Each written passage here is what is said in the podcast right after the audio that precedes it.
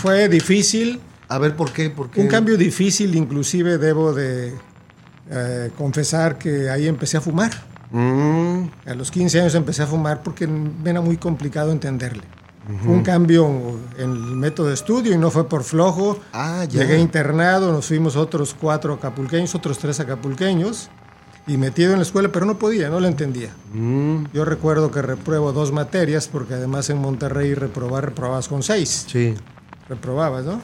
Fue un cambio muy difícil, muy difícil, me Es decir, por, por el nivel eh, distinto de la educación, ¿no? Y además, pues un niño de 15 años, siempre hay nostalgia. Claro. Yo recuerdo que pasaba mi padre y mi madre y me les abrazaba.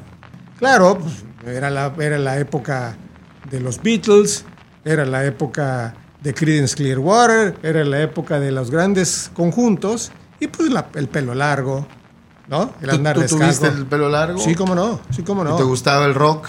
Sí, me gustaba, pues en esa época era lo que seguíamos.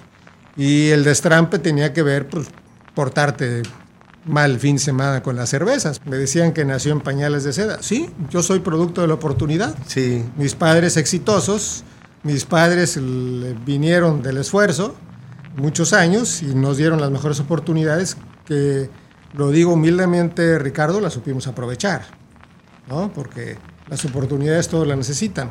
Y, y aproveché en la escuela, aproveché en lo demás en el trabajo y, y sí, sí nací fifí, con mi carácter beligerante, este, combativo, eh, terco, perseverante, de alguna manera subió en el, sirvió en el ejercicio del gobierno. Yo en aquel entonces dejé de beber cuando tenía 36 años, en 1990. Tengo 33 años que no tomo, pero la decisión no te creas que fue convencido. La decisión la hice, voy a parar porque creo que estoy tomando demasiado.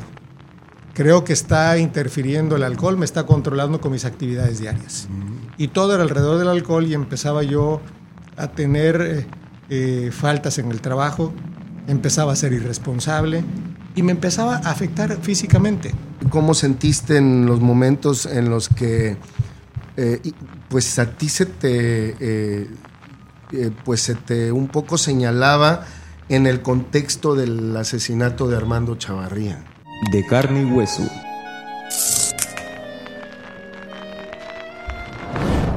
¿Qué tal? Me da mucho gusto que nos sigas y que te conectes con nosotros. Bienvenidas y bienvenidos a nuestro podcast de carne y hueso, el lado humano de la política. Yo soy Ricardo Castillo y antes de comenzar te invito a que te suscribas a nuestro canal y actives la campanita de notificaciones para que puedas recibir antes que nadie todos nuestros episodios. Y en esta ocasión, como siempre, tenemos un invitado de lujo. Le agradezco mucho que haya aceptado venir aquí, estar aquí en eh, nuestro estudio de Cuadratín Guerrero. Él fue, pues en sus orígenes, eh, dirigente empresarial, eh, luego eh, entró a la política, fue diputado federal, presidente municipal de Acapulco. La gente dice que eh, el mejor presidente municipal de Acapulco, posteriormente gobernador de Guerrero. Y le agradezco, le agradezco de nuevo que haya aceptado que esté aquí. Gracias, contador Seferino Torreblanca Galindo, bienvenido. Al contrario, Ricardo, el agradecido soy yo por la oportunidad. Qué gusto, qué gusto verte de nuevo, contador. Qué gusto, Ricardo. Yo soy el agradecido por esta oportunidad para platicar, charlar amenamente. ¿Y cómo vas ahora? Bien, bien, eh, como siempre inquieto, preocupado y ocupado por lo que le pasa a nuestro estado y pues no me puedo sustraer de lo que me toca ver, aunque combinado hoy con una etapa de la vida de pasear un poco, leer un poco, disfrutar un poco de la vida y dar gracias al poder superior de que estamos en este mundo y tratar de vivir en paz, sobre todo con uno mismo. Esa es la intención. ahorita platicaremos un poco de eso, de tu actividad actual. Pero eh, bueno, eh, tú naciste eh, en. ¿En dónde? Guadalajara. Guadalajara. Sí. Naciste en Guadalajara.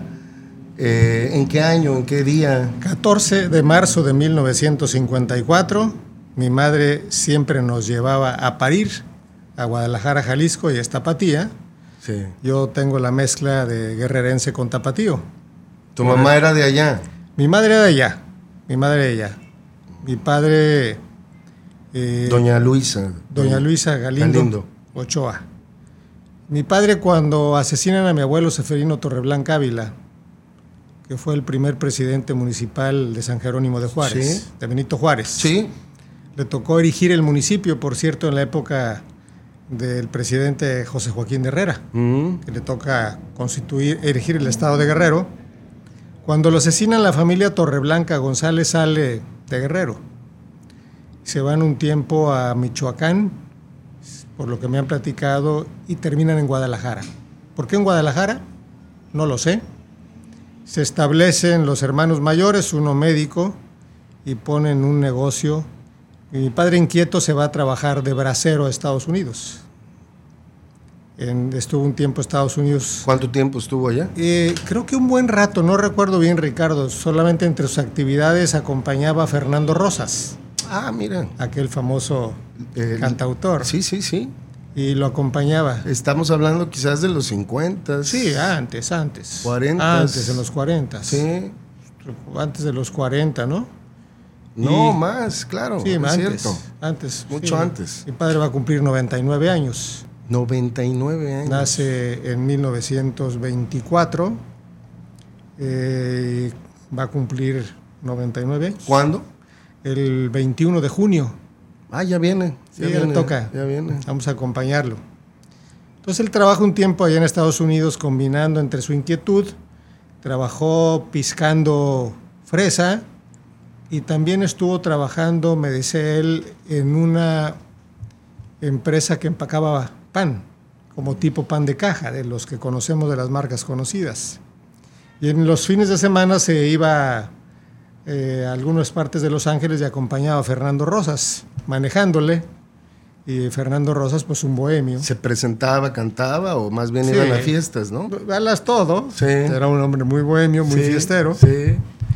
Y ya con el paso del tiempo, mi padre regresa a Guadalajara. Ya. Ahí conoce a mi madre y pues ya te imaginarás. Y de inquieto él ya regresa a Acapulco en los años 50. Vino a la aventura a Acapulco, en los Acapulcos de los 50, y llegan él, él y mi madre en esa época. Que fue, 50. pues eh, era, estaba siendo la época del despegue de Acapulco. Pues la, la costera Miguel Alemán la termina, si no mal recuerdo, El licenciado inicio de Alemán. Acapulco. de Acapulco. Sí, en los cincuenta y tantos, Sí, ¿no? el inicio. termina la parte de la costera que no estaba construida y él eh, llegó a vivir en el famoso Delfín, que a lo mejor tú no te acuerdas. ¿Cómo pero- no? Claro que sí. Pero tus papás y tus familiares se acuerdan del Delfín, Sí, sí, sí. con la familia Charfén que vivía allá abajo y que manejaba el Delfín. Y ellos vivían de- demasiado modestos. vi- Que, que el delfín, hay que un poco explicar, era una eh, tienda. tienda. de. ¿Era de ropa? o- De ropa, ropa, ¿no? sí, Que estaba ahí en el centro, en el centro de Exactamente, Acapulco. Exactamente, Sí. en el centro. Ellos vivieron arriba y me platica que inclusive utilizaban cajas de esas arpillas que le llaman para, Sí. ¿no? Cajas y, y, y ahí tenían su mesa. Y ellos empiezan en una accesoria ahí en el mercado del. Parasal. Mercado del Parasal. Mm. Y me extendí en cuanto a lo de Guadalajara y por eso cada vez que iban a hacer uno de nosotros, mi madre se iba con mi abuela, mi abuela de Chihuahua y mi abuelo de los Altos de Jalisco, que también estuvieron en Los Ángeles. Mi madre nació en Los Ángeles. Ah, mira. ¿Por qué? Pues porque estaba trabajando de peluquero de Fígaro en Estados Unidos, mi abuelo, como todo mundo. Sí. Que por cierto, los hermanos se quedaron allá, un tío que ya no vive, y les dio por la peluqueada. Los hermanos de tu mamá. Los hermanos de mi mamá. Y mi abuelo, originalmente en Guadalajara, tenían una barbería, como decían ellos, Ajá. y ya regresan a Guadalajara después. Pero ella nació en. Los Ángeles, entonces Nació en Los Ángeles. Tu mamá nació en Los Ángeles. Nació en Los Ángeles, inclusive Pues, ¿Tienes alguna raíz este, también, eh, pues de nacimiento, más bien porque nació en Estados Unidos, ¿no? Sí, fíjate que no sé si conozcas tú, Ricardo, que hay alguna, hoy con esto famoso del ADN, Sí. hay un lugar, eh, a mí me lo regaló un familiar y a través de tu ADN, a través de la saliva, pueden conocer cuáles son tus orígenes, ¿no? Sí. El que yo, al que yo recurrí se llama Ancestry Y resulta pues que tengo antecedentes de africanos y de todos lados. Ahí te enseñaré todavía mi, mis orígenes. Ah, sí. Claro, claro, pues eh, mi padre es moreno, yo no tengo la culpa de haber salido güero, lo que digo, pues por mi madre. Claro. Pero tengo una hermana que le hicimos la negra y el otro más moreno. Sí. Pues estamos como quien dice mezcladitos. Sí, sí, sí. Y fíjate que me acordé que mi madre finalmente nos metió un problema porque nunca nos dimos que la habían registrado en Estados Unidos como Louisa, Louisa. sí, como americana. Sí. Y al final tuvimos que hacer una serie de cambios que nos metieron en, en broncas. Mi mamá, A todos los hijos. sí, mi mamá más mexicana que Por el sus actas, pues supongo, ¿no? Sí, más mexicana que el pozole y tapatía. Mm. Pero esa es la parte de, de mis antecedentes tapatío. Ahora, pero entonces, ¿hasta qué año eh, estás tú eh, de tu infancia en Guadalajara? Nada, Nada. nada. O sea, nada mes? más un mes naciste allá y se vienen para A eso iba mi mamá. A eso iba. Pasó lo mismo que mi hija mayor Tatiana, que nació en Monterrey porque Sí. la señora Gala vivía en Monterrey. Sí, Entonces lo mismo a que en aquel entonces se acostumbraba a ir con la madre. claro, a que, a que cuidara pues a la hija, ¿no? Claro, cada, cada después de cada determinado tiempo, por lo menos en verano, íbamos con nuestros abuelos. A Guadalajara. Y nos pasábamos un tiempo, por eso hay que irle a las chivas, pues si no, imagínate. por cierto que estamos en desgracia ahora. Y, y- y ahora en el eh, cuando llegas, o más bien cuando creces tú aquí en Acapulco, entonces todo el mundo tiene la idea de que, bueno, pues eh, Seferino pues viene de una eh, familia eh, pues, Adinerada. próspera, ¿no? Sí. Por los negocios de tu papá, pero en el inicio no fue así. No, no. Platico lo más rápido posible, Ricardo. Mi padre y mi madre inician una accesoria en el mercado del Parasal. Sí, Los que somos acapulqueños de aquella época y seguramente quienes nos vean y nos escuchen de nuestra rodada sí, van a saber que el mercado del Parasal pues era el detonante, claro. ¿no? No era el mercado central. No, no, sí. Había una serie de Estaba en el centro, pues propiamente, ¿no? Sí, tengo mi mente, mi recuerdo muy bien de niño que yo me movía en esos lugares entre merolicos, Sí. entre tragafuegos, entre vendedores de ropa y tengo bien presente las costeñas que venían de Costa Chica a vender el, el cigarro, El tabaco. el tabaco y fumándolo, ¿no? Sí. Este, los afromexicanos. Pues es que ahí llegaba todo el mundo a vender, el que, Sí. el, digamos, el queso, la crema, eh, Todo.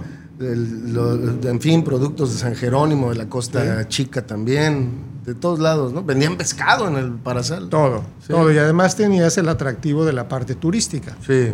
que empezó a llegar el turismo, ¿no? ¿Y entonces tú viviste ahí en el centro? No, nosotros llegamos a vivir, ahorita que me preguntas, qué buena pregunta me estás haciendo.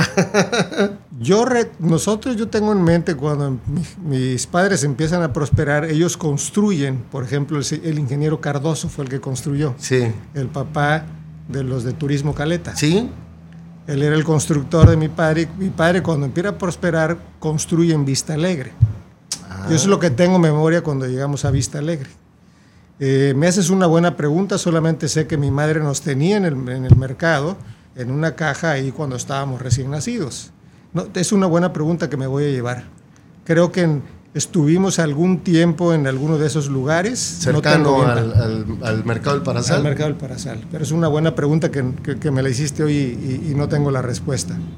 Eh, ellos empezaron una accesoria. Sí. Y ahorita que dijiste la crema, mi padre fue un hombre eh, fuera de serie, sin haber tenido estudios. Mi padre terminó secundaria y mi madre terminó la carrera de secretaria, que se acostumbraba en aquel Sí, entonces. sí, sí. Y los dos a Secretaria trabajar ejecutiva se llama. ejecutiva.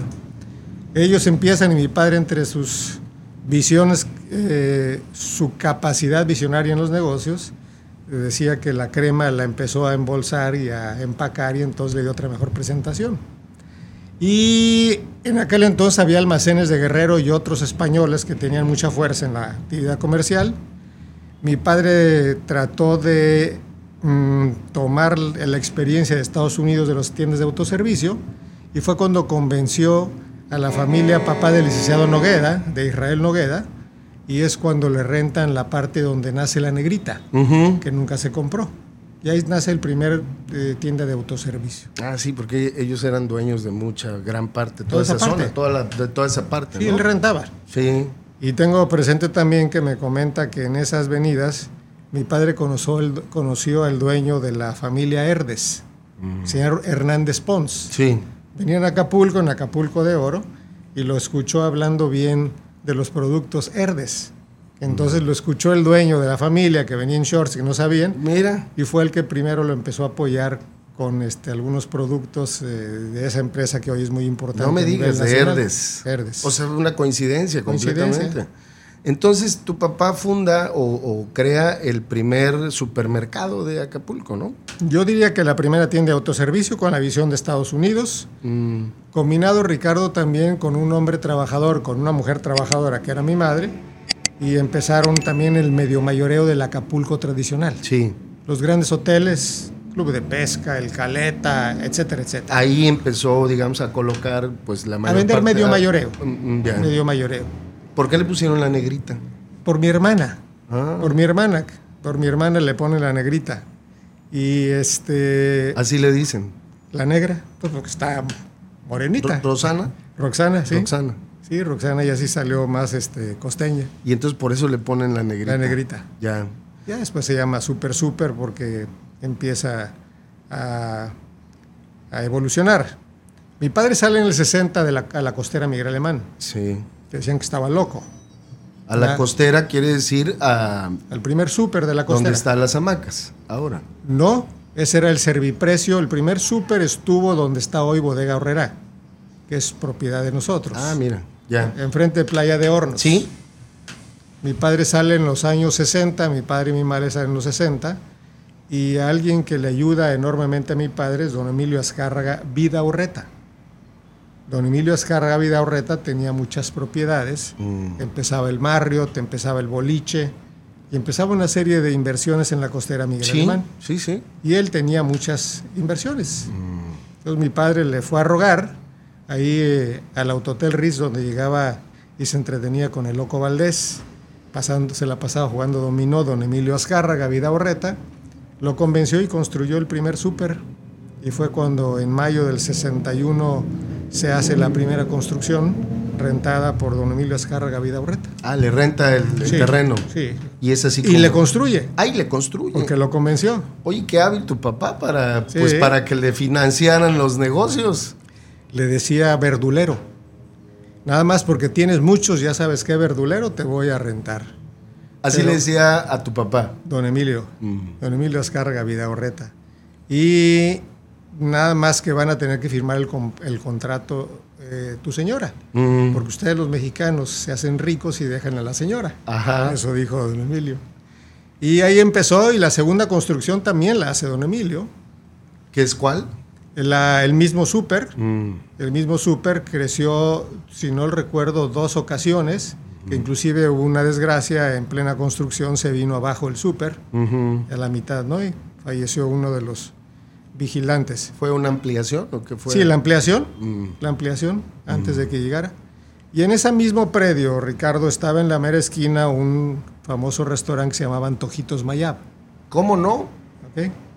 Y al lado estaba, donde está hoy una tienda grande de autoservicio, don Emilio le rentaba a la familia Patiño que se dedicaba a la construcción de muebles de madera. En aquel entonces no había tantas eh, limitantes y prohibiciones en relación a la tala. Claro. Entonces eso era eh, el Acapulco de aquel entonces y ya mi padre termina comprando el negocio en los ochentas cuando muere don Emilio Azcárraga Vidaurreta. Mira, y entonces ya para entonces, bueno, pues tú eh, pues niño, eh, empiezas aquí tus primeros años, ¿dónde estudiaste? Yo estudio en el Colegio MacGregor. En el MacGregor. Siempre en el MacGregor, ahí en la Avenida Ejido, mm. que se supone que era de las escuelas mejorcitas. Sí. Ya mis padres en una condición económica eh, pues más próspera. Sí. Les tocó el boom de Acapulco supieron aprovechar, al igual que muchos otros acapulqueños, igual que el señor Rojas, igual que Wences, igual que otros más, Vicente Rueda, los que en aquel entonces lograron destacar en las diversas, actividades. No, no, no, me acordaba. Pues era el vecino. Sí, claro. Estaba él vendiendo las telas. La cueva de Wences. La cueva de Wences en la mera esquina y luego estaba farmacia, farmacia moderna. Sí. De la familia Rojas. Y entonces tú estudias toda la eh, primaria, secundaria también. Primaria y secundaria en el Colegio MacGregor. Colegio MacGregor. Ahí nos íbamos mm. caminando Por cierto, todas esas calles llenas de polvo. Sí. Ya como alcalde me tocó pavimentar muchas de ellas. Y caminábamos de, eh, por la fábrica de mosaicos La Preferida, Ajá. ahí en Emiliano Zapata, no sé si te acuerdas. Y viví mi Acapulco de maravilla de, de kinder a secundaria en Acapulco. Entonces te tocó a ti, digamos, crecer en el crecimiento de Acapulco. Total, total. Tuviste el, Nosotros. el- el- el, digamos, la transición del, del- del pueblito a, Sí, al- al puerto de Acapulco, ¿no? sí. Turísticamente hablando. Sí, nosotros nos fuimos, ya mi padre en aquel entonces eh, nos manda a estudiar a Monterrey. Yo me fui muy joven, a los 15 años a Monterrey, A estudiar la preparatoria. preparatoria. Allá donde estudiaste la En el TEC de preparatoria. Monterrey. Desde la preparatoria entraste al TEC de Monterrey. Tec de Monterrey. Mm. Sí, nos enviaron, primero se fue mi hermano el mayor, José Luis. ¿Cuántos hermanos son? Somos, eh, como dicen, de riego, Ajá. somos tres hombres y una mujer. Ok, Y somos otros medios hermanos. ya. Sí. Varios. Pero, pero de padre y madre somos Cuatro. tres. o Tres sea, hombres. contigo cuatro. Sí, tres hombres y una mujer. El mayor José Luis, Eferino, Carlos Eferino, Alberto y Roxana la más chica. Ya. Y entonces te vas a estudiar o se van a estudiar a Monterrey la preparatoria y Sí. ya pues ahí estudias también La eh, carrera. la carrera. Así es. ¿Y qué recuerdas de esa época? No, pues una época muy difícil. ¿Por qué? Fue un cambio muy abrupto, Ricardo. Sí, Un porque cambio- además vivir de, eh, de, digamos en Acapulco a, a Monterrey Sí, es y muy complicado. Fue difícil, a ver por qué, por qué. un cambio difícil, inclusive debo de eh, confesar que ahí empecé a fumar. Mm, A los 15 años empecé a fumar porque me era muy complicado entenderle.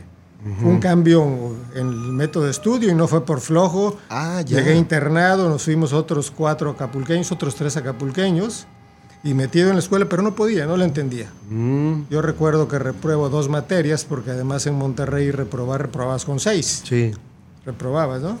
Un cambio muy difícil, muy difícil, me Es decir, por, mucho por, el nivel distinto de la educación, ¿no? Y además, pues un niño de 15 años, siempre hay nostalgia. Claro. Yo recuerdo que pasaba mi padre y mi madre y me les abrazaba. Y Monterrey frío, este, medio eh, abandonadón. Monterrey no era el Monterrey de ahora. Sí. La gente no le metía la parte de, de aspecto. Claro. Y dedicados al, al estudio. Me costó mucho trabajo, pero finalmente yo lo agradezco mucho, Ricardo, que me hayan empujado. Entonces viviste Me en un formó. internado. El primer semestre viví en un internado. Ujú. Inclusive, aunque no vayamos a hablar de política, recuerdo que el prefecto de mi hermano era Luis Dolando Colosio. ¡No, hombre! Sí, él era dos años mayor que yo, Ajá. Colosio, que conoce a varios de mis amigos y ex colaboradores, como Humberto Sarmiento. Ya. Era prefecto, era becado en el TEC de Monterrey. Sí, sí, yo viví el primer semestre en lo que se llamaba la ratonera, Ajá. me decían, que después se convirtió en la División de Ciencias Sociales. Y al segundo semestre me salgo a vivir con otros acapulqueños. Enrique Pasta, Miguel Martínez, César Bajos. Ellos nos fuimos de compañeros a vivir en esa segunda parte. Y ahí fuimos encaminándonos un buen. Eh, me costó trabajo, pero finalmente le encontramos al asunto y entramos a la carrera de contador público en el TEC de Monterrey. ¿Y por qué quisiste ser contador? Yo creo que influyó mucho mi padre, Ricardo. Yo creo que influyó mucho mi padre. Seguro. Eh, decían que la padre no de- los padres no deberían de torcer la vocación de los hijos, pero influían. Claro. Y mi padre, pues es que los negocios van a ser para ustedes y no sé qué tanto, y, y estudia administración. Y finalmente no me desagradó, ¿eh? No me desagradó, yo creo que en esa parte me gustó. Yo me dediqué a la parte administrativa de los negocios, aunque en un principio me hice el orgulloso y yo no me vine a trabajar acá. Igual que mi hermano Alberto, nos quedamos a trabajar por allá en el norte. Mm. Que anduvimos por toda la República, yo trabajando de auditor. Pero eh, yo creo que tuvo que ver el- la parte de mi padre. Yo creo que le influyó el mecanismo de los negocios, el estar cerca, entonces sí hubo una influencia definitiva para estudiar esa carrera. Pero entonces, a ver, y en la escuela, en la universidad, bueno, en la carrera, ¿eras destrampadón o me dices que ahí aprendiste a fumar o empezaste a fumar? Bueno, por, los, por la preocupación. O sea, era tanto que me quedaba estudiando hasta tarde. Ah, ya. Y aunque teníamos muy buena base en inglés, los libros eran en inglés. Por Ajá. ejemplo, álgebra, geometría, etcétera. Ya. Y, y aunque la, la carrera de, perdón, la preparatoria era de cuatro semestres, me costó mucho trabajo, Sí, eran dos años. dos años, mucho trabajo. Y mm, la fumada era pues por quedarte despierto eh, altas horas de la noche estudiando. Yo me acuerdo y te recuerdo ahorita que lo dices, es cierto. Fumabas mucho, incluso cuando fuiste candidato las- la primera vez. Todavía fumabas. sí, 93, claro que fumaba. Sí, pero, claro, pero demasiado. Claro, Fumabas claro. mucho. claro, claro. Sí. Yo dejé de fumar en 1900, ¿qué? Cuando fui diputado, la En el 97, no, antes. 95, 96 Sí. dejé de fumar. 90, y- 95. ¿Fuiste Sí. diputado en 93 o 94? No, fui en 94, Sí. la entrada del presidente Cedillo. Sí, sí, sí. sí, sí fumaba. Y pues destrampado relativo porque te trataban. Y yo creo que estuvo bien, Ricardo, porque en esa edad no tienes capacidad para tomar tus decisiones y Claro. te tienen que obligar. Entonces, si tú no sacabas ciertas calificaciones, no te dejaban salir del internado. Ujú. Reportaban a la familia y había una, un mayor control. Sí. ¿no? Que a Sí, algunos sí, no sí, les gusta ese tipo de educación, pero yo creo que en esa edad no estás en capacidad para, para que te dejen con esas libertades. Claro. Claro, pues, era, la, era la época de los Beatles, era la época de Creedence Clearwater, era la época de los grandes conjuntos y pues la- el pelo largo, ¿no? El ¿Tú, andar tú descalzo. tuviste el pelo largo? Sí, cómo no, sí, cómo ¿Y no. te gustaba el rock? Sí, me gustaba, pues en esa época era lo que seguíamos. Y el destrampe tenía que ver, pues, portarte mal fin de semana con las cervezas, pero Claro. te repito, te, te alineaban mucho en el texto. Sí, no, bueno, era otra, ali- te otra, otra época. Yo creo que ya estamos hablando por ahí como del, de los 60, mediados, finales, quizás. Yo llego al 69 en Monterrey. ah, mira, finales. Termino mi secundaria a los 15 años y en 1969 nos vamos a Monterrey. Entonces estudiaste el principios de los 70 la carrera. Sí, Y entonces me toca el Mundial de los, del 70 en México. el Mundial del 70, mira, claro. Y entonces ahí eh, después, bueno, terminas, eh, regresas, dices que no regresas a Acapulco necesariamente. No, no, me voy a estudiar un tiempo a Inglaterra. Mm, Mi padre me da la oportunidad de irme y más que nada fue un diplomado en finanzas y un poco al inglés. ¿Dónde estudiaste? Estuve en Brighton, en Inglaterra, en el sur de Inglaterra, donde por cierto hay un muy buen equipo de fútbol que antes no jugaba en primera división, hoy juega en primera división. Se llama Hove Brighton. Y me tocó ir a, a la Universidad de Sussex un rato y regresamos a la Monterrey y me regresé a trabajar, a trabajar en Monterrey. A, a ver, hablemos en términos actuales eh, o en la concepción actual. Ya estamos hablando que tú eres un fifí. Eh, Hoy en día, No, bueno, en ese momento. sí, No, sí, porque me tocan hacer... digo, uso las palabras de moda. No, totalmente, Ricardo. Yo, yo, yo soy, yo le digo en, en otros términos, un obedecido de Dios. Sí, Me decían que nació en pañales de seda. Sí, yo soy producto de la oportunidad. sí. Mis padres exitosos, mis padres vinieron del esfuerzo muchos años y nos dieron las mejores oportunidades que, lo digo humildemente, Ricardo, las supimos aprovechar, ¿no? Porque las oportunidades todos las necesitan. Y, y aproveché en la escuela, aproveché en lo demás en el trabajo y, y sí, sí nací fifí. Y te dedicaste de entrada no a los negocios de tu papá. No, me fui a trabajar a un eh, despacho de auditores Mm, y me tocó estar recorriendo la República Mexicana, entre otros. Mi primer trabajo fue este despacho auditaba al grupo Alfa Ibiza, sí, que eran los grupos fuertes de Monterrey. sí. Y este despacho me envía por primera vez a auditar a una empresa que se llamaba Listón Azul, que era una cerveza. Mm, A lo mejor ya no gente no se acuerda. Era Cruz Blanca y Listón Azul. Y me mandan a Ciudad Cuauhtémoc en Chihuahua. Por cierto, hoy conocí a mi primer jefe que después lo invité a colaborar conmigo, eh, un gran auditor que me ayudó en el proceso de transición en el gobierno del Estado, de entrega-recepción. ¿Quién era? Eh, Carlos Cárdenas. Ya. Carlos Cárdenas, no muy conocido, más técnico Ya. y una gente preparada. Y después me vengo a trabajar en ese mismo despacho. El grupo, A- el grupo Alfa compra Filco, Filco Ford Corporation, que manejaba los radios de, de los carros. De los carros, sí. sí, sí. La compra la empresa. Recuerdo, fue un galimatías ahí, la auditoría cuando se compra Filco. y estuve un buen tiempo trabajando en la Ciudad de México para ellos. Y después me mandan a Puebla y después también regreso a Monterrey para trabajar en las empresas que están alrededor de la cervecería Cuauhtémoc.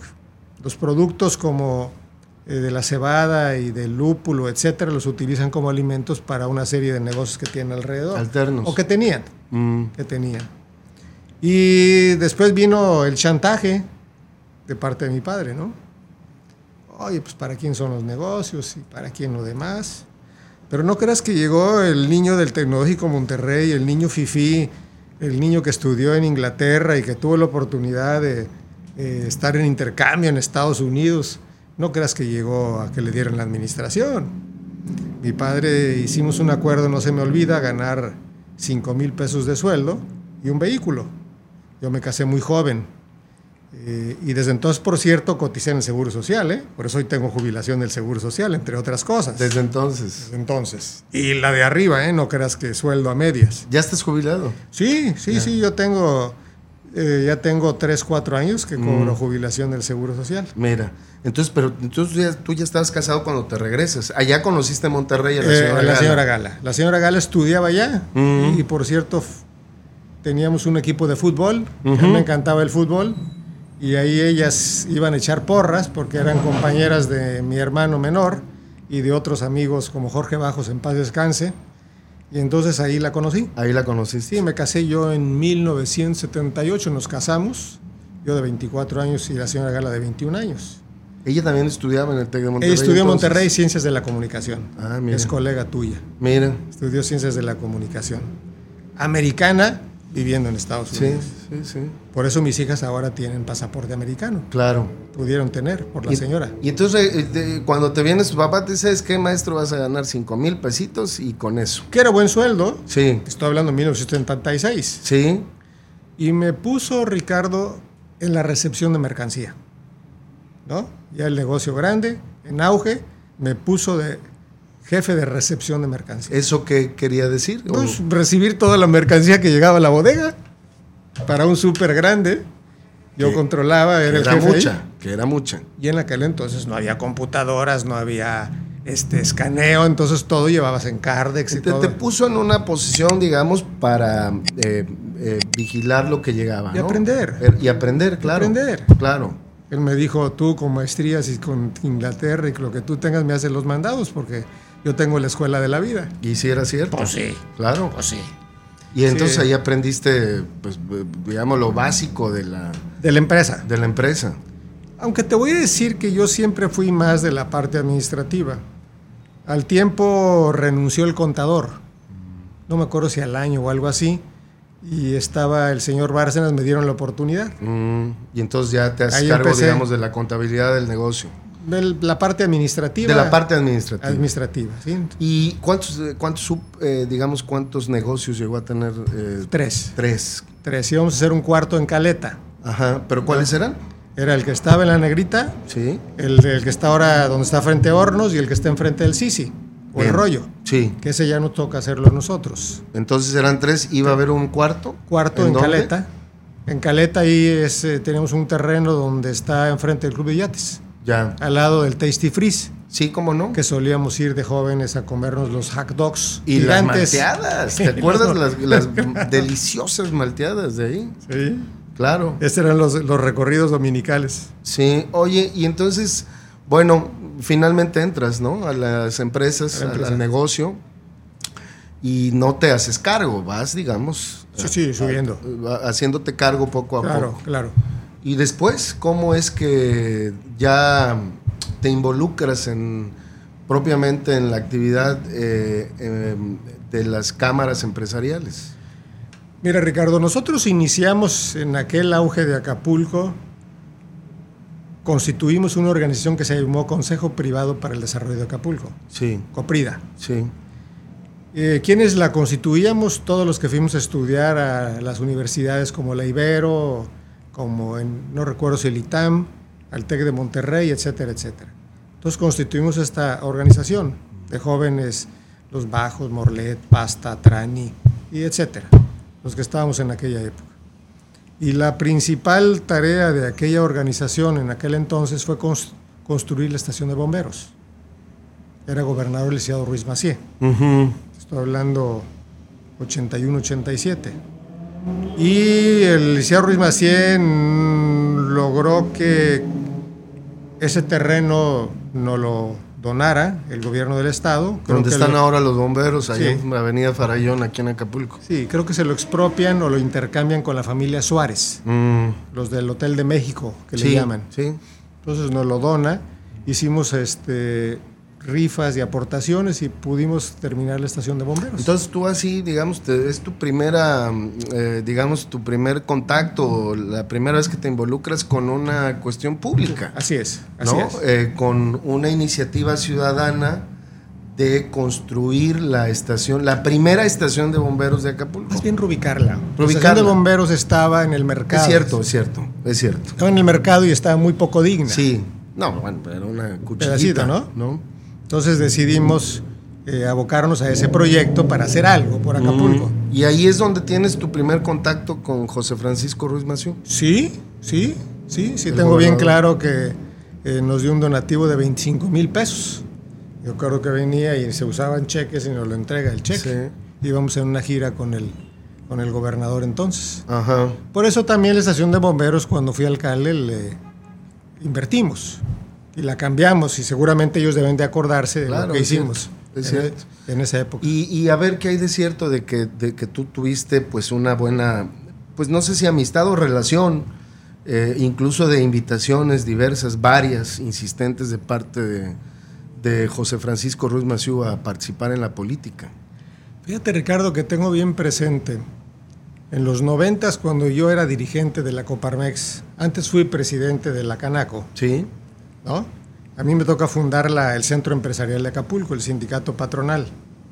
Emilio Goicoechea en aquel entonces era, el presidente nacional. era presidente nacional y lo conocí antes en Concanaco, aquella Concanaco brava que nos tocó la expropiación o la estatización de la banca.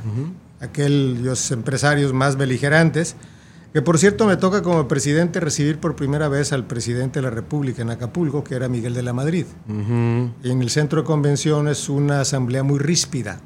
Era la época de los controles de precios. Sí, cómo no. Y había mucho desencuentro. El presidente se fue muy molesto con nosotros. Eh, Fue una rechiflas. época de, de choque permanente entre Sí. el gobierno y los empresarios. Sí, señor. De ahí vienes tú. Sí, sí Ahí- me toca. Ahí te formaste. Me toca. Fíjate que cuando, en uno de los eventos que hago, yo ahorita me lo, aunque no quiera caer en política, siempre caigo No, en no, no, política. claro, así es. Eh, en el 90, siendo dirigente del Centro Empresarial de Acapulco, conocida como Coparmex, se me ocurre organizar un evento relacionado con la democracia. Y hablar de democracia era un sacrílego al que hablara de democracia. El órgano de control de las elecciones era el gobierno. Sí, No existía el INE, ni el IFE, ni nada parecido. claro. Entonces invito a tres personajes yo, para hacerlo plural. Invito a alguien del PRI, del PAN y del PRD. ¿A quién invito del PRI? Al que era presidente en aquel entonces del PRI, Rubén Figueroa Alcocer. Invito por el PAN al que acababa de perder la gobernatura de Guanajuato, Vicente Fox Quesada. Y el quien acababa de hacer el éxodo de Tabasco hacia acá, Andrés Manuel López Obrador. Entonces, el único que no fue fue Rubén Figueroa. En su lenguaje, ya te imaginarás, dijo, ni de pendejo voy a la Claro, reunión". claro. Pero la idea era hacerlo plural, plural. Sí. Me acuerdo que mi discurso fue un discurso muy beligerante para aquella época. El licenciado Ruiz Macías salió medio molesto. Estaba presente. Sí, sí fue. Fue un acto porque invitamos a periodistas como Carlos Ramírez, este, gente del financiero. Sí. O sea, trajimos a, la, a lo más relevante que había en todos los sectores para hacer un evento de esta naturaleza. Claro. Fue la sede de la Federación Centro-Sur de la Coparmex y logramos traerla acá. Entonces, Entonces, estuvo el gobernador presente y salió Sí, muy claro. molesto por tu mensaje. el mensaje, un mensaje de... ¿Recuerdas algo que hayas dicho? Claro, de que había antidemocracia y que, y que los equilibrios de poderes era letra muerta, Mm, que se, se legislaba al vapor que había un control total, lo que era la realidad, ¿no? Claro. La simulación de los equilibrios de poderes. sí, no había contrapesos. Nada. Y en aquel entonces discutíamos que no importara que fuera cara la democracia, pues porque nos metían unas acapelas Claro. antes de que yo participara. Pero lo que quería destacar, Ricardo, es que recuerdo que me encuentro a Ruiz Macié en uno de los negocios de nosotros, un jueves de Semana Santa, después de ese evento. Él iba y estaba leyendo revistas, teníamos un buen eh, departamento de libros y revistas. ¿En cuál de...? En el súper de, que está enfrente de de, Costa Azul. de Costa Azul. Había buenas revistas, buenos libros. Sí me acuerdo. Y él se acercaba. Sí, sí. Ahí me lo encontré. ¿Qué hubo? Eh, ¿Cuándo nos vemos? No, pues cuando usted diga, señor. Y me invita al día siguiente, un viernes de Semana Santa, porque todo el día estaba él eh, inventando. Y vamos a tomar un café ahí al Princes. Era, to- era presidente del partido del Re- Revolucionario Institucional Genaro Borrego, no se me olvida. Y yo recuerdo que las reuniones que tenía con Ruiz Macié, por aquello de que me invitaba, que tú decías, yo le dije, usted y yo nos llevamos muy bien porque ni usted me cree ni yo le creo a usted. Y le digo, usted es como las arañas, cautivan y destruyen, por eso con usted hay que estar de lejos. No se me olvida que en esa ocasión le dije, a lo mejor usted no sabe ni quién va a ser gobernador, o todavía no lo, de- no lo dejan decirlo, o no quiere que mi amigo Israel Soberani sea el futuro gobernador. Volté a ver su reloj, Ricardo, y me dice, hoy siendo tal día de Semana Santa que no recuerdo, 20 para la una, te digo que tu próximo gobernador se llama Rubén Figueroa. Y le contesté, luego te platicaré lo que le contesté. y entonces él... Te él- dio, la, te dio la- el adelanto, la exclusiva. Sí, sí. Y finalmente él terminó utilizándome, no porque yo fuera brillante, él era un hombre fuera de serie. Fue un hombre fuera de serie, de capacidad, ¿no? Muy brillante. Muy brillante, ¿no? Hay que reconocerlo, Muy un hombre brillante. adelantado a su tiempo, Muy talentoso. adelantado a su tiempo, Sí. ¿no? Y, y tengo presente que él me terminó utilizando sacándome verdades, Mm. porque yo era el beligerante. Yo recuerdo que iba a ser candidato del PAN y del, y del PRD y me dijo, si entras, te vas a encontrar con el, con el gobernador. Y entonces finalmente sí terminamos teniendo una relación, yo lo terminé viendo en el Infonavit, pero yo siempre de sana distancia, Mm. porque finalmente él aprovechaba que yo le dijera, él sondeaba, así como invitaba en aquel entonces a los corresponsables de los medios de comunicación como Excelsior, Universal, tú sabes, Proceso. y lo que representaban esos, esos, esos corresponsales, ¿no? Sí, sí. Eran Era muy, muy hábil. santones. Muy hábil, muy hábil. Entonces lo sentaba y platicaba igual con Seferino. Sí. A ver, ¿qué ves aquí? No, pues está de la este y el otro. Y pues este muchacho romántico, ¿Nunca te, digamos, discutiste con él? ¿Fue ¿Algo? esa parte que se sintió, Mm. fíjate que yo lo voy a ver a- al Infonavit, me dolió mucho porque íbamos a ser diputados juntos. ¿Y sabes lo que le iba a pedir, Ricardo? Yo iba a llegar y le iba a decir, deme la oportunidad de estar mañana, tarde y noche escuchando. Déjeme estar cerca del toro, digamos. Querías aprender de él. Y de todo.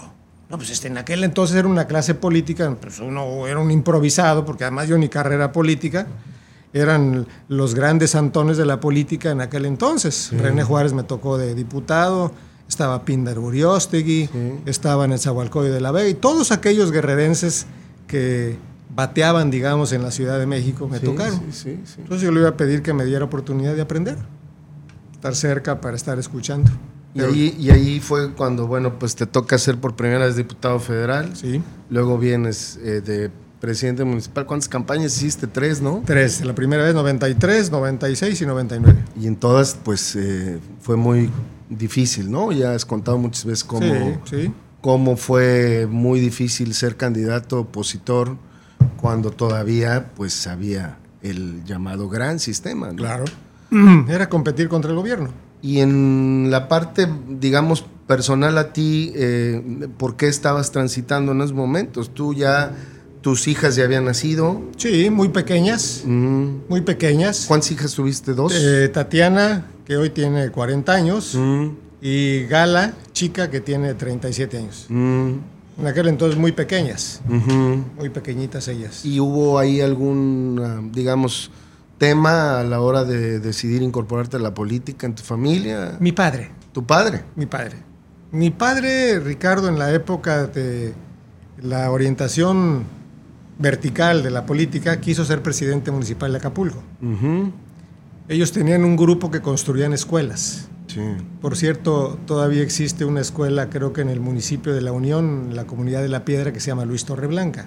Ah, mira. Ellos se dedicaron a construir escuelas. Mm. Entre otros, todos los que te mencioné, Rojas, etcétera, se hicieron un comité pro construcción de escuelas. Y junto con el CAPSE Nacional, eh, tenían aportaciones, estaba entre otros Armando Sotres, la época de oro del... del, del cuando estaba en la quebrada. Sí. Ni siquiera cuando se vino aquí. Eh, por la base. Por la base. Cuando estaba en la mera, en el mera quebrada, que era un restaurante de maravilla.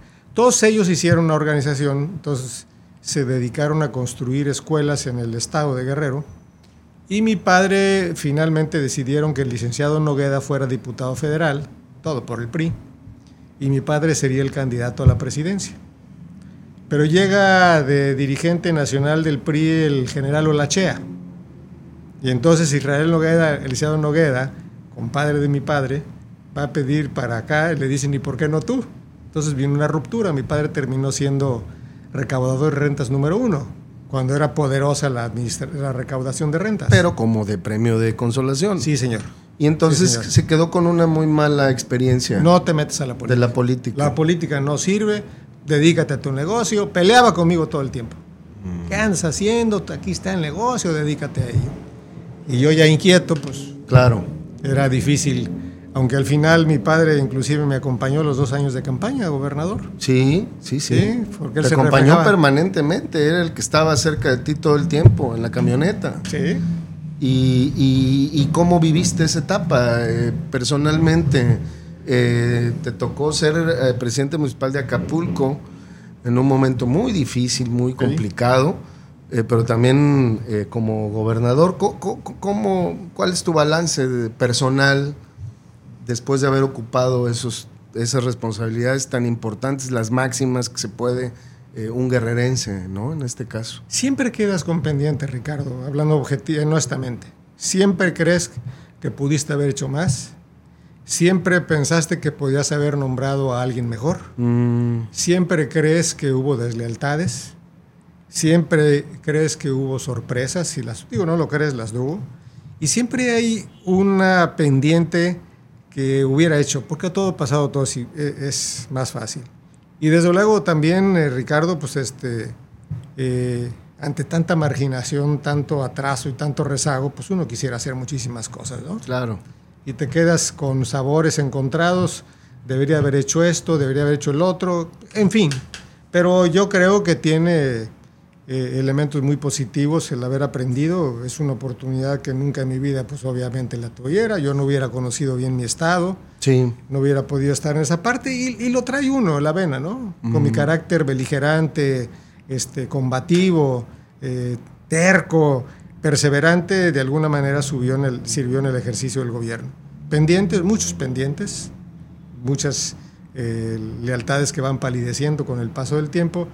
Y em, en términos generales, yo creo que se me hizo más eh, reconfortante el ayuntamiento de Acapulco. El Estado es un monstruo de mil cabezas con las complejidades que eso representa. Pero finalmente debo de recordar la parte de lo positivo, pues que fui uno de los pocos que tenemos esa oportunidad de tratar de servir.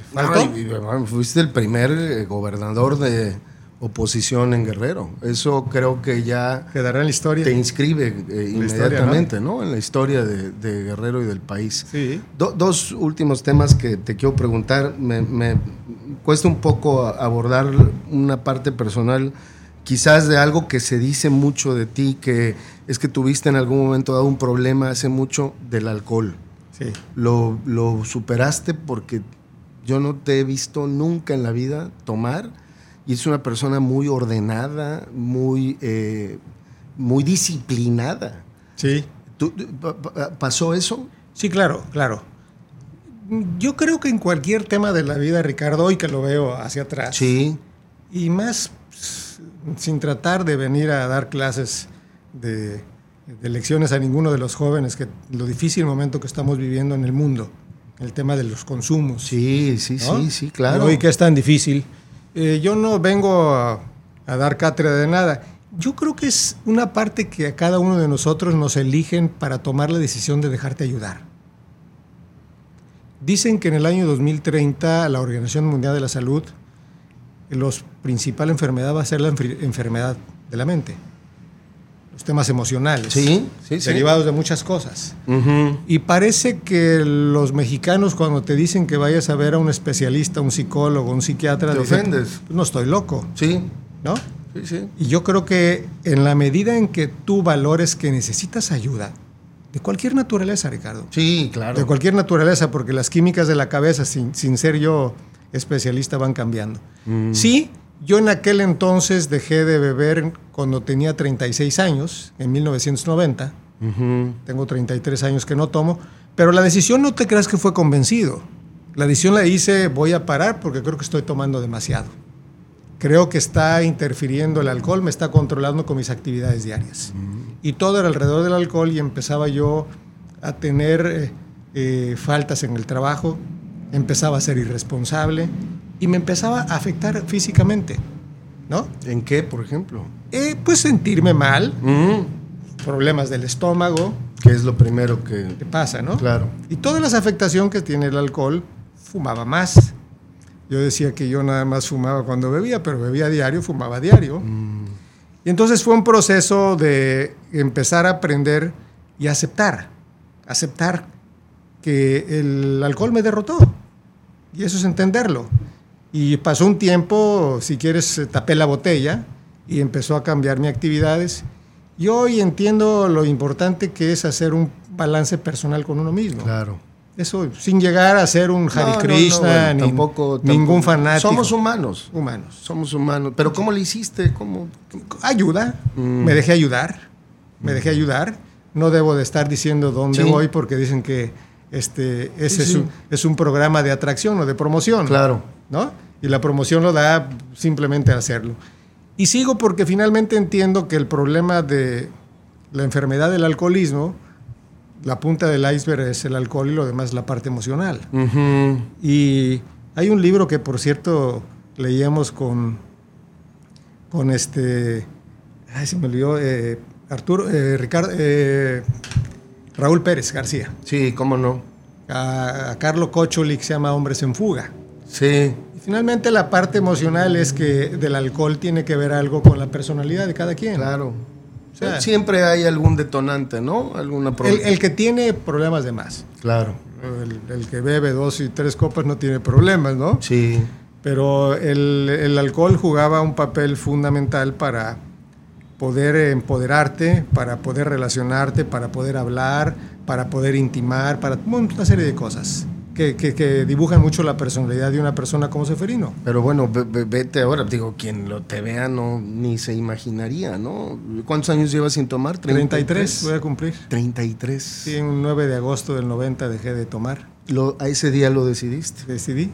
Pero repito, no para siempre, ¿eh? Tú lo tienes marcado. Sí, sí, fue el 8 de agosto, por cierto, yo dirigente de Coparmex fuimos a Puebla y íbamos con varios de los compañeros, ni siquiera me pude emborrachar. Y lo que dije yo es va a ser un tiempecito, pero después entendí que hay otras cosas. Claro. Que hay otras cosas, ¿no? Qué, qué, qué interesante escuchar ese, ese eh. testimonio, ¿no? De alguna manera. y se pues, puede y vale la pena. Claro. Yo digo, Ricardo, sin hacer aspaviento y sin convertirme el nuevo Salvador, que, como dicen por ahí, somos elegidos. Sí. Pero también no es para nada más dejar de beber. Claro. Sino es para transformar tu vida. Yo nunca hubiera podido ser presidente municipal ni gobernador si hubiera seguido en la actividad. Claro. ¿No? Claro. Y no renegamos de quienes toman. Simplemente decir yo pedí ayuda. Así como tienes problemas los ludópatas, cuando tienes otros problemas, si te, tienes que dejar de ayudar. Claro. ¿No? Yo vi y platico el ejemplo de alguien muy famoso que terminó suicidado en la cárcel, que tenía problemas graves de pedofilia. Si yo se lo digo a cualquiera, van a decir pues que lo maten. Claro. Pero yo lo que digo es que un hombre tan inteligente como él no tuvo la fortuna que yo tuve de dejarte ayudar. Y los grupos de autoayuda sirven. Y pero lo primero que tiene que partir, Ricardo, es hacer un examen personal. Claro. Y dejarte ayudar. Dejar, dejar uno, aceptarlo, ¿no? Es, la es lo primero. Es la palabra. Aceptar.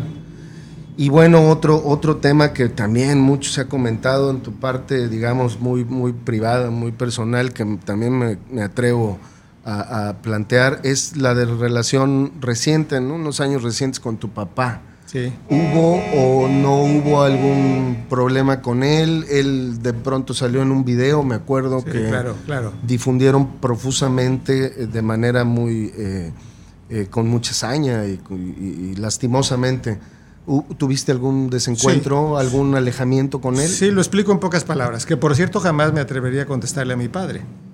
¿No? Claro, Y llevo una magnífica relación. Sí. Y lo veo y lo atiendo y lo procuro. Sí. Junto con mis hermanos. A ver, mi padre, a pesar de no haber tenido una escuela, a pesar de ser, haber sido un hombre tan exitoso junto con mi madre, Mm, visionario, él decide, como en los años, cuando tenía sesenta y tantos años, decir, me voy de los negocios. Dame mis dividendos, soy accionista. El tema, Ricardo, sin profundizar, es que mi padre a los 90 años quiso regresar a los negocios. ya, Y no tenía pues el conocimiento, la capacidad, ni nada. Y no es el mismo don Luis con una libertad de, de decir, este, manejen los negocios. sí, Es más, cuando yo hice la negociación con estos grupos con los que tenemos hoy negocio, con el grupo Walmart, perdóname el comercial, antes con la familia Arango, yo lo fui a preguntar y él me dijo, esa es tu bronca. Y él se dedicó a pasear en todo el mundo. Mi padre se dedicó a darle la vuelta al mundo. Y no quería saber de los negocios, se dedicó a ser presidente del club de golf, se dedicó a viajar, etcétera, etcétera. Y cuando yo me meto a la política, él medio se envuelve a meter a los negocios y entonces quiere empezar a llevar el control. híjole. Y sin entrar tanto en detalle, pues ya no tenía idea de lo que era la administración pública. Entonces estuve insistiendo, insistiendo, insistiendo, y lo que hicimos fue terminando quitarlo de administrador. Pero jamás lo que se ha manejado, despojarlo, disposeerlo, ni nada. Sí. Yo llevo una gran relación con mi padre, simple y sencillamente que alguien a los 90 años pues no podía administrar el negocio. ¿Lo, lo ves? ¿Lo- Lo veo, lo veo y lo voy a ver a- ahora. ¿Te llevas con él bien? Es más, eh, debo de tener una foto que me tomé aquí recientemente en febrero con él. No me digas. Este sa- mañana lo voy a ver Sí, y voy a estar aquí el día de, el día de cómo se llama. de sus 99 años. Sí, claro, claro, Claro. ya la estoy organizando y alguna vez. Es, es- Mira qué es mis relaciones con él. Aquí Qué estoy padre. con él. Sí. Es un hombre longevo, un hombre con carácter, controlador, difícil, pero finalmente pudimos superar el asunto. El látigo negro. Le, Látigo negro. le- le decían. ¿no? Le dicen. Y, y yo creo que hizo enormes cosas por, por el club de golf y por Acapulco. Un Y- personaje, sin duda. Total. Un personaje de Acapulco, de la historia de Acapulco. y yo creo que Ricardo Malaría, con todo lo que sea, mi padre, y yo no tengo más que agradecerles. Mm, Porque a su manera, a su forma, ellos me dieron lo mejor. chocábamos por mi personalidad y lo que sea. Él se sintió muy orgulloso cuando yo llego al, al gobierno del Estado y Sí, era el más feliz. lo sigo respetando. Lo queremos, lo cuidamos, estamos detrás, tengo buena relación con su esposa y finalmente no está abandonado y no es cierto que se le dejó de nada. Qué bueno ¿no? que, lo, que, No, no lo que lo aclaras. No lo hay, pero jamás contestaría a mi padre. No, y además lo- no, no es tu estilo tampoco andar, digamos, exhibiendo asuntos muy privados. ¿no? Privados, ¿qué, qué le voy a contestar, no? Pero te lo valoro mucho, sobre todo No, no. Esa, esa, esa oportunidad. Una última cosa que no te puedo dejar de preguntar, eh, Seferino. ¿Cómo, cómo, ¿Cómo sentiste en los momentos en los que eh, pues a ti se te eh, eh, pues se te un poco señalaba en el contexto del asesinato de Armando Chavarría? Mira, fueron momentos difíciles que marcaron mi gobierno y no nada más en este caso. Sí. La muerte de Jorge Bajos primero, ¿no? Jorge Bajos, Sí. la muerte de José Rubén Robles Catalán Sí.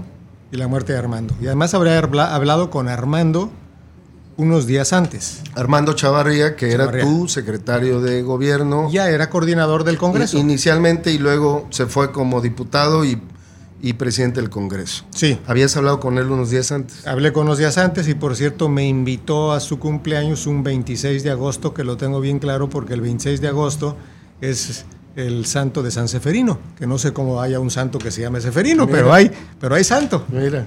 Yo lo tengo bien presente. Y también hay un tema que estoy tratando en estos días, que por cierto no lo quiero ventilar mucho, Sí. de mi denuncia que he presentado Mm. y ya está terminada. Bien. Y esa es una manera de, de poderlo llevar adelante. Fue un asunto que marcó mucho, sobre todo por la parte de la señora.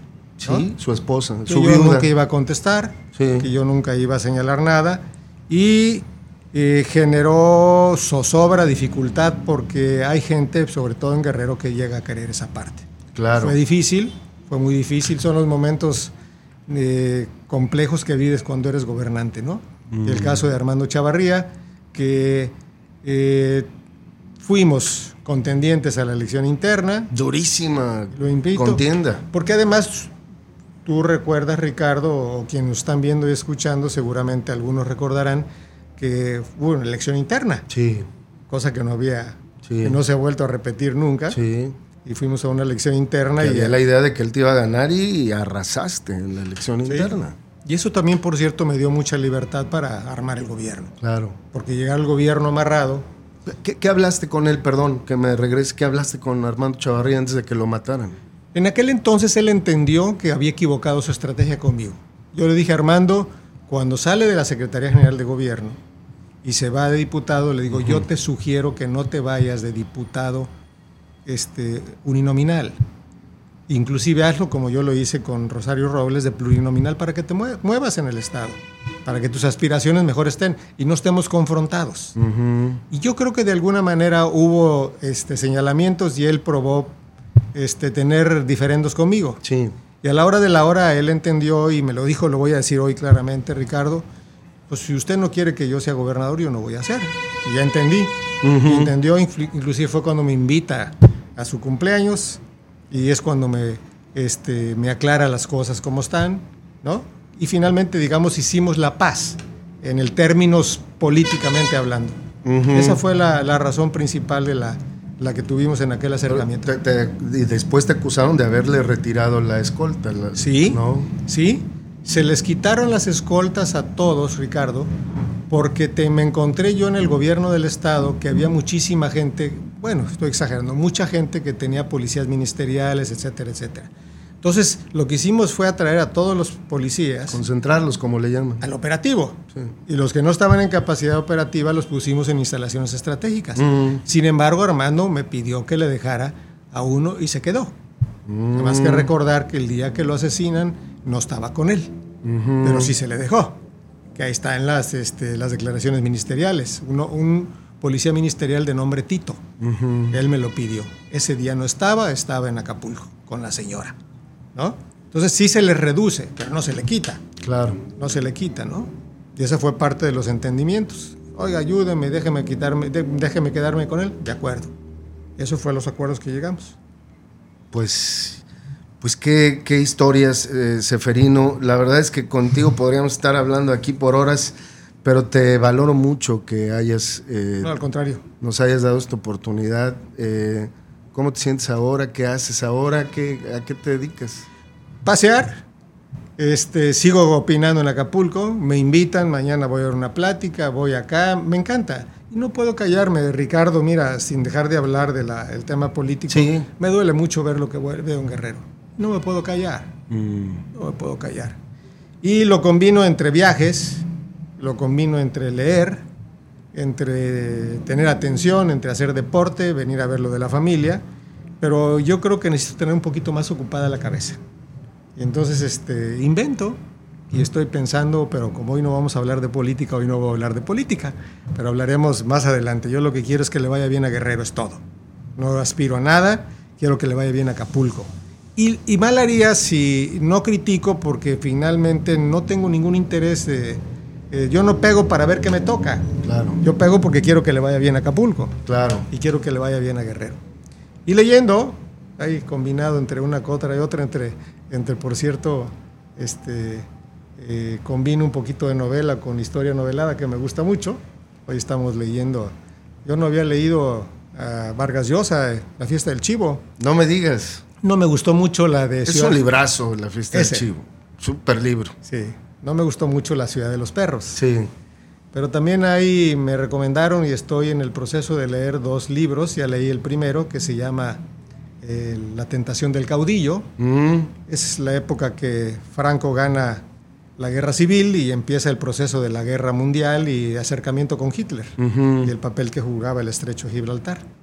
Y ahora va a tocar la segunda parte, los nueve, los nueve meses ya del gobierno de, de la bota de, de Franco, ¿no? Ya. Y estoy leyendo también uno de, eh, me gusta un poquito novela de Guillermo Arriaga, Sí, porque está habla un poquito de mis locuras. sí. Estoy leyendo el uno que se llama El Salvaje. Sí, como no. Es, es de los, eh, si no me equivoco, es de los últimos. Sí, y hay uno nuevo de él que tiene que ver con la... Guionista, escritor. Interesante. Sí, sí, sí, sí. Y leí uno que se llama Salvar el Fuego y ahorita estoy... Es ese, fue el último. Sí, así de novelas, me gustan así medias. Y le cambio y voy cambiándole un poquito a la parte histórica. Quiero leer Revolución de Pérez Reverte. Mm, Dicen que está más o menos bien. Mira, Vamos a verlo. Y es lo que me entretengo un poco. No, no soy un, una gente que se pega leyendo horas y horas, pero todos los días por lo menos leo una media hora. Y eso es para que la mente la tenga ocupada en algo. Y, y aquí agradeciendo esta oportunidad, Ricardo. al contrario, al contrario. Muchas gracias, te valoro mucho y bueno, pues eh, ojalá que tengamos otra Claro. oportunidad de platicar. Ahora sí ya De Polaca. de otros temas, ¿no? De la coyuntura que vale que no se le da a Seferino. Luego cuando habla, hasta nos meten problemas. Sí, sí, ahí. Bueno, pues muchas gracias, Seferino. Al contrario, Ricardo. Te agradezco mucho. De verdad, siempre eh, agradecido contigo porque has sido muy atento No, no, al contrario. y siempre que te invitamos estás aquí con nosotros. No, yo soy el agradecido, Ricardo. Yo soy el agradecido por la oportunidad, por dar también el momento para conocer un poquito más a uno con profundidad. Bien- bienvenido. Deseo lo mejor. y que haya mucho éxito. Sí, ¿eh? muchas gracias, muchas gracias. Y bueno, pues gracias, sobre todo gracias a ti que nos acompañaste en esta interesantísima charla con eh, Seferino Torreblanca. Te recuerdo que te eh, suscribas a nuestro canal, que actives la campanita de notificaciones. Eh, este es nuestro podcast de carne y hueso. Yo soy Ricardo Castillo y nos vemos la próxima.